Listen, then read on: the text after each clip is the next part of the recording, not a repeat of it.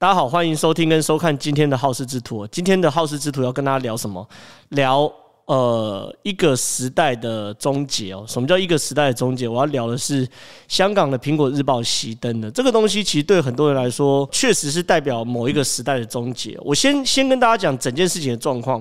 最近大家。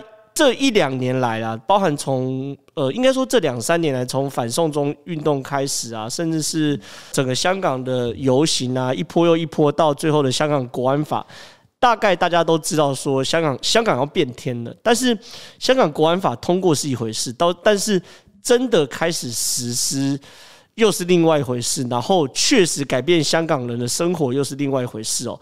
直到昨天哦，香港的苹果日报熄灯了。因为香港国安法而熄灯了，然后从此香港再也没有《苹果日报》这一份捍卫自由的媒体，之后才让大家觉得说。香港真的不不一样了。那整件事情的缘由是什么？我一个个来跟大家讲。其实从二零二零年的八月十号的时候，那时候黎智英哦，壹传媒的老板黎智英，就因为以香港国安法中的勾结外国势力而被捕。那中间当然有短暂的呃保释，然后后来又被捕，然后接着判刑等等的。到现在黎智英都还关在牢里没有出来。这个其实当时大家就觉得开了第一枪了。那第二枪在哪里呢？在二零二一年的六月二十六月十七号，就是前一阵子哦，呃前几天哦，香港警方就是去抓了这个一传媒的行政总裁张建宏，然后还有集团的营运长周周达全，还有副社长陈佩敏，还有总编辑罗伟光跟动新闻平台的总监张志伟哦，去抓了这些人。可能观呃听众朋友或观众朋友知道吗？他们。警察为了抓这些人，他们出动多少警察嘛？出了五出动了五百个警力，为了去抓这五位人哦。那接着时间再推到六月二十四号，呃呃，香港的保安局局长李家超以苹果日报公司涉嫌违反违反那个港区的国安法为由，发出资产冻结令，让苹果日报停止服务。那这件事情其实确实。造成一个时代的结束，什么意思呢？其实《苹果日报》这个媒体，它它的评价啦，我我单纯用一个媒体的角度来看，它的评价确实是两极的。它处理新闻手法，有的人用词叫做“新三色”，或者说有的人呃好听一点，他用词是他处理新闻的手法过于写实，这是一件事。但是不可否认的事情是，在香港。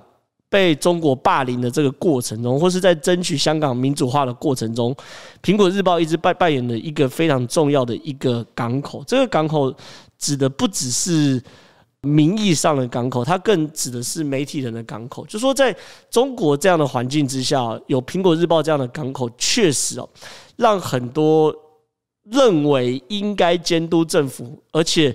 对于社会有责任的媒体人找到一个港口跟一个依归哦，所以说苹果日报熄灯号的时候，最后一份他卖了，他印刷一百万份哦，销售一空啊！我我看那个画面其实很感人呐，他一百万份，其实很多人是在第一时间，就是凌晨的时候第一刷印刷完之后，他就送到所谓的。碰到那种小报摊嘛，我们都在香港路边都有那种小报摊，很多人第一时间是在凌晨的时候就去小报摊去抢购这个报纸。那也有很多人被媒体受访说，他们就说他们这一份买的不是一个报纸哦，是一份历史的文物，因为他们苹果日报透过这件事情后就要走进历史了，未来能够看到苹果日报，可能香港苹果日报啊，可能就得在博物馆或是在我们的回忆里面，所以说确实造成很大的冲击。那这件事情其实某种程度也代表了香港的变天嘛，就是当香港政府开始以莫须有的罪名扼杀了一个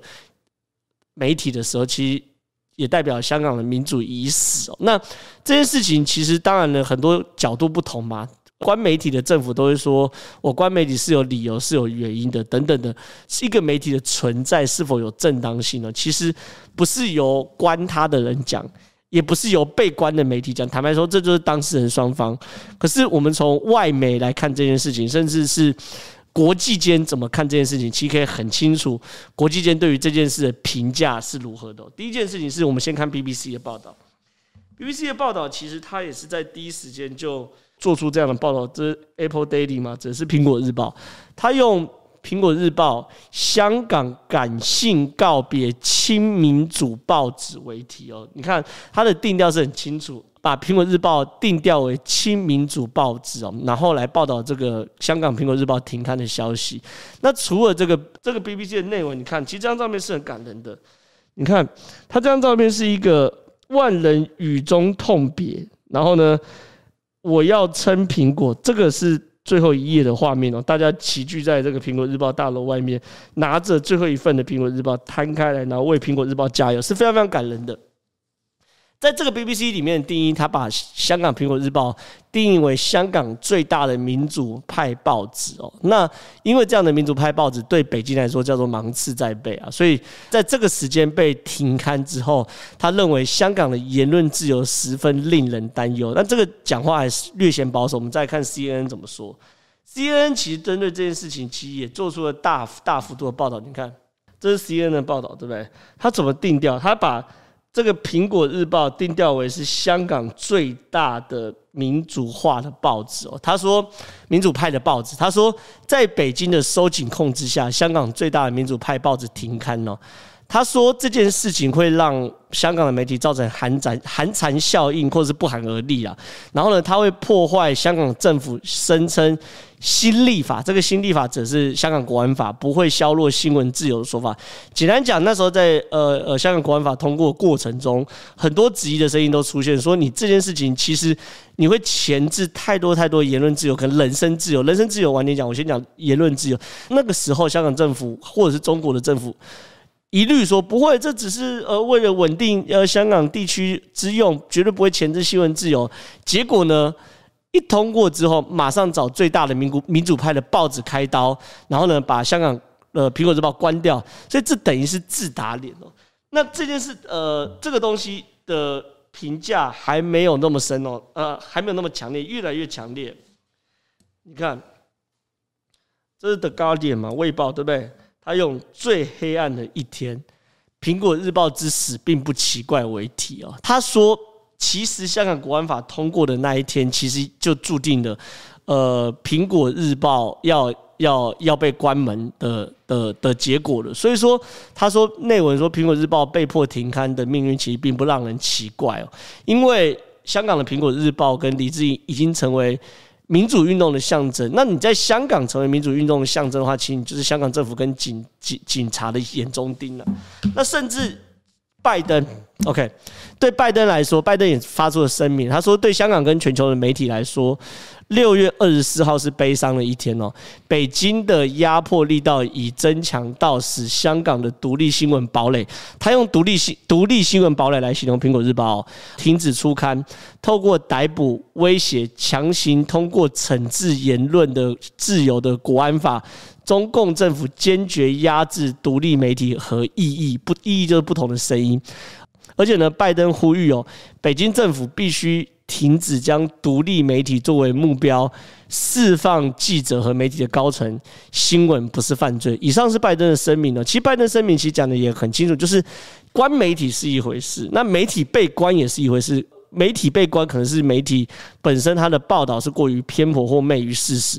你关媒体也有可能是基于媒体确实是有犯罪行为。可是不论你用任何角度来看哦，这个喊冤。从政府的角度来看没有意义，从媒体的角度看也没有意义，因为政府是加害人。媒体是被害人，两个都是当事人，两个人都会为自己喊冤，或者为自己的正当性辩护。可是呢，站在媒体的角度，我们看什么？看国际媒体对于这件事情评价，其实是非常非常清清楚。所以从刚刚的《卫报》、刚刚的 CNN、刚刚的 BBC，甚至是拜登，甚至是世界各国，包含台湾，还有非常非常多媒体去称香港跟称苹果言论，其实可以看到香港媒体已经死掉了。那在一个丧失言论自由的国家。坦白说，我觉得香港跟过去我们认识的香港已经不一样了。所以我把话说到这边的时候，很多人会问说，到底香港是怎么样一步一步的走到今天这个状况？中国是靠了什么事情来做出把香港变成中国的形状？接着我会开始抽丝剥茧，一件事一件事情跟大家谈，到底是怎么样走到这一步的？为什么从过去自由民主法治的象征香港会走到今天这一步？第一件事情是香港立法会议员 DQ 事件。DQ 如果有有在关心香港的议题的朋友，一定知道 DQ 其实就是就是 disqualify，就是呃取消资格的意思。那这件事情是什么状况呢？起源于香港基本法的第一百零四条规定哦。香港基本法一百零四条规定说，香港特别行政区的长官，然后。香港特别行政区长官其实就特首啦，主要官员、行政会议的成员、立法会的议员，还有各级法院的法官以及其他司法人员哦，在就职时必须依法宣誓拥护中华人民共和国香港特别行政区的基本法，效忠中华人民共和国香港特别行政区。这是呃原本在在在香港法令里面就有规定的，可是呢，在二零一六年十月十二号的时候，香港立法会议员开始进行宣誓仪式嘛。大家都知道，香港立法会议员其实就是直选选出来的，就香港人民选出来的。所以那个时候，其实香港有分民主派跟建制派。建制派其实简单来讲，就是党的人，好，就是拥护中央，好，拥护中国。那民主派呢，其实就是希望为香港争取民主啊，为香港争取自由等等的人。那民主派当然对于这样的宣誓是非常非常感冒的，要拥护中华人民共和国的香港特别行政区，尤其是中华人民共和国这样的话。所以说，那个时候有几个人呢，包含青年新政的尤惠珍跟梁颂恒哦，他们在宣誓的时候把中国讲成支。支那，因为他们用英英语宣誓，他们把 China 讲成支那，然后呢，他们还拉出这样的布条。这个布条其实坦白说，可能很多观众朋友很很熟悉啊，就是这个布条，它其实就类似毛巾或旗子的东西，应该是旗子啊。然后上面写 Hong Kong is not China，中香港不是中国的布条。那这件事情，这这这这两个人动作，那有另外一位民主派议员叫刘小丽哦，他在宣誓的时候是每五秒念一个字哦，哦，历时十二分四十六秒，每五秒念念一个字是什么意思呢？这个是立法。呃，香港立法会议员的就职宣誓誓词哦，它内容会是这样子：呃，谨宣誓本人就任中华人民共和国香港特别行政区的立法会议员，定当拥护中华人民共和国香港特别行政区的基本法，效忠中华人民共和国香港特别行政区，尽忠职守，遵守法律，廉洁奉公，为香港特别行政区服务。他在念的时候呢，是每五秒读出一个字哦，所以他变成是本人。就任中华，大大概就是这样的节奏。所以说，你念你每五秒念一个字的时候，其实你是没有办法把中华人民共和国变成一个一个 wording 的嘛，对不对？它就变得很很零碎等等的。所以他整个念完花了十二分四十六六秒，然后才把这个所有东西念完，然后破了记录。那这个东西呢？也当时被这个立法会的主席宣布宣誓无效。那刚刚前面讲的拿旗子啊等等的，然后把 China 念成支那，也被宣誓为无效。那还有一个叫长毛梁国雄嘛，这个人可能大家大家也相对熟悉啊。他在宣誓的时候拿了一个黄雨伞，雨伞革命嘛，对不对？然后呢，完成誓言之后，高喊我要普选，撤销人大八三一决议。啊，这边上面有个八三一决议的人大对不对？然后把这个撕掉。后来呢，也被说你这样宣誓是无效的。那罗冠聪呢，在宣誓前也加入，他在宣誓的时候，呃，宣誓本身没有问题，可是他在宣誓的过程中，他呃宣誓前他说，今日这个神圣的仪式已经沦为政权的工具，我是绝对不会效忠残杀人民的政权来做做这样开场白。简单讲，在宣誓的过程中，因为他要消宣誓要效忠中华人民共和国香港香港特别行政区哦，所以很多人呐、啊。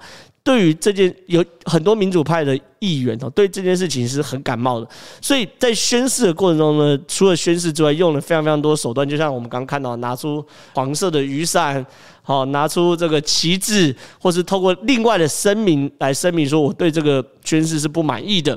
其实香港一直以来都有这样的状况。那过去的面对的这个状况，大家其实就睁一只眼闭一只眼，因为这些香港立法会的议员其实都是人呃香港人民选出来的，所以他背后是有民意基础的。所以站在站在民主的机制里面，这样的宣誓其实某种程度反映了支持他的民意。可是呢，问题是后来中国的全国人大常委会就去释法，就是说针对这个法律做出解释说。你只要宣誓不完全的话，那你就不可以当香港立法会的议员哦。他对于这个文件讲得非常非常清楚，鉴定就是说，你宣誓人故意以行为、语言、服饰、道具等方式违反、亵渎宣誓程序跟仪式，或者故意改动、扭曲法定誓言，或者宣读与法定誓言不一样的誓词的话，那你宣誓即无效。那你宣誓如果即无效的话呢？你第一个，你既然没有宣誓，你就不能就任；第二个。你如果一旦确定宣誓无效，正常来说说啊，那我宣誓无效的话，那我可以再让我宣誓一次。他说不得重新安排宣誓。简单讲，你只要在宣誓的过程中加入一点点个人的思想跟个人的语境的时候，你的宣誓就无效，而且没有第二次重来的机会，直接取消你呃民意代表的资格。